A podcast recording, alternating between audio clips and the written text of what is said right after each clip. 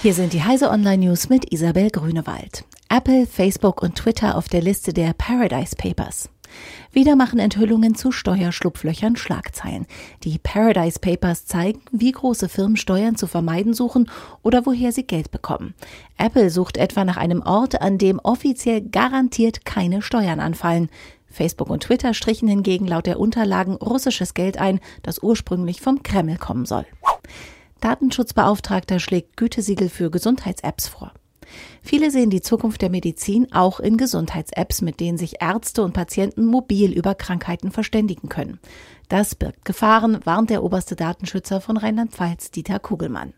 Er überlege gemeinsam mit der Verbraucherzentrale, ob man ein Gütesiegel entwickeln kann, wo Datenschutz und Verbraucherschutzrecht wie auch technische Aspekte der Apps geprüft werden, die ein Arzt dann guten Gewissens nutzen könnte mit Algorithmen zum perfekten Wahlkreis.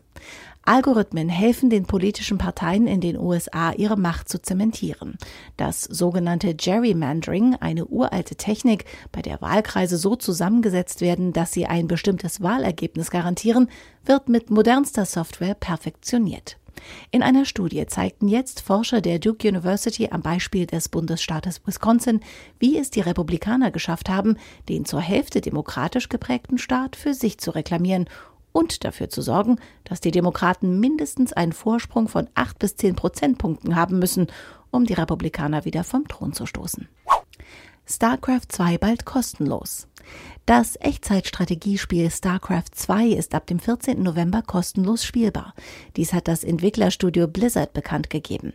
Die Free-to-Play-Version beinhaltet die Einzelspielerkampagne von Wings of Liberty und den Mehrspielermodus inklusive aller Updates. Diese und alle weiteren aktuellen Nachrichten finden Sie auf heise.de.